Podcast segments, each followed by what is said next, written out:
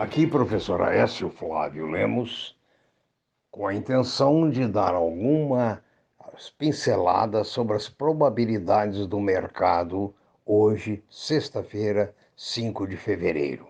São 7h19 da manhã.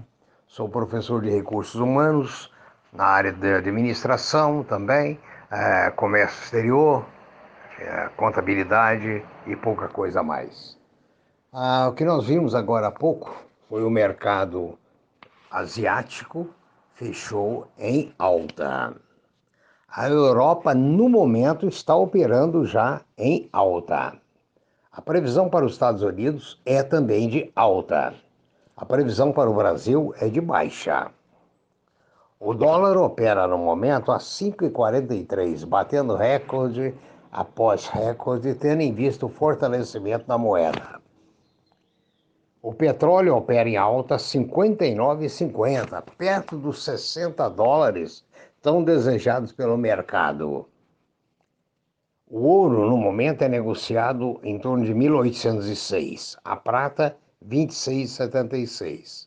Continua havendo especulações de que o ouro vai baixar da casa de 1.800, venha para 1.700 e alguma coisa, com um fortalecimento do dólar, o que tem muita lógica porque o ouro sempre movimenta é, para cima nos momentos de fragilidade econômica.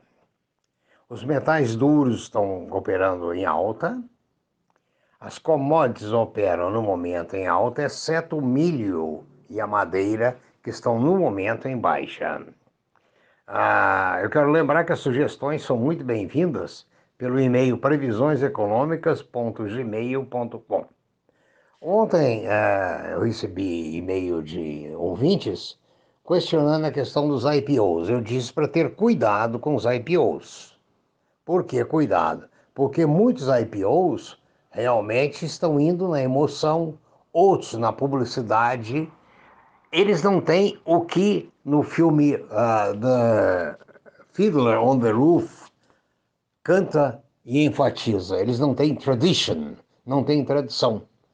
Aqueles que eventualmente já têm uma história, logicamente, têm uma vantagem sobre aqueles que não têm uma história. Quando eu digo história, é história no mercado aberto, é mercado de bolsa, é mercado fiscalizado pela CVM, pela, com conselho de administração e assim sucessivamente. Então, eu continuo achando que tem que ter muito cuidado, porque a IPOs, eu já vi IPOs derreterem, eu já vi a IPO virar ouro. Então, resultado, tudo depende das variáveis econômicas da empresa.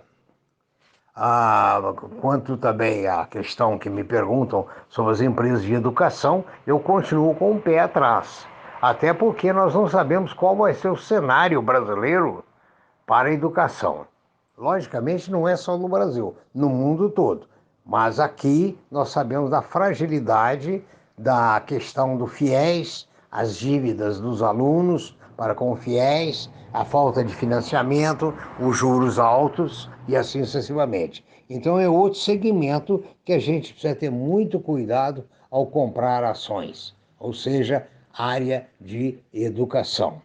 Né? E, mais uma vez, muito cuidado com os IPOs, ou seja, não ir na emoção dos uh, operadores de mercado que querem, logicamente, colocar o seu produto e valorizar o seu produto. Agora, se o produto tem valor ou não, isso é outra história.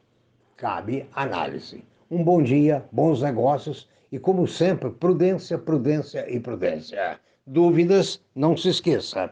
É, uh, o nosso e-mail é previsioneseconômicas.gmail.com. Um bom dia, um bom final de semana.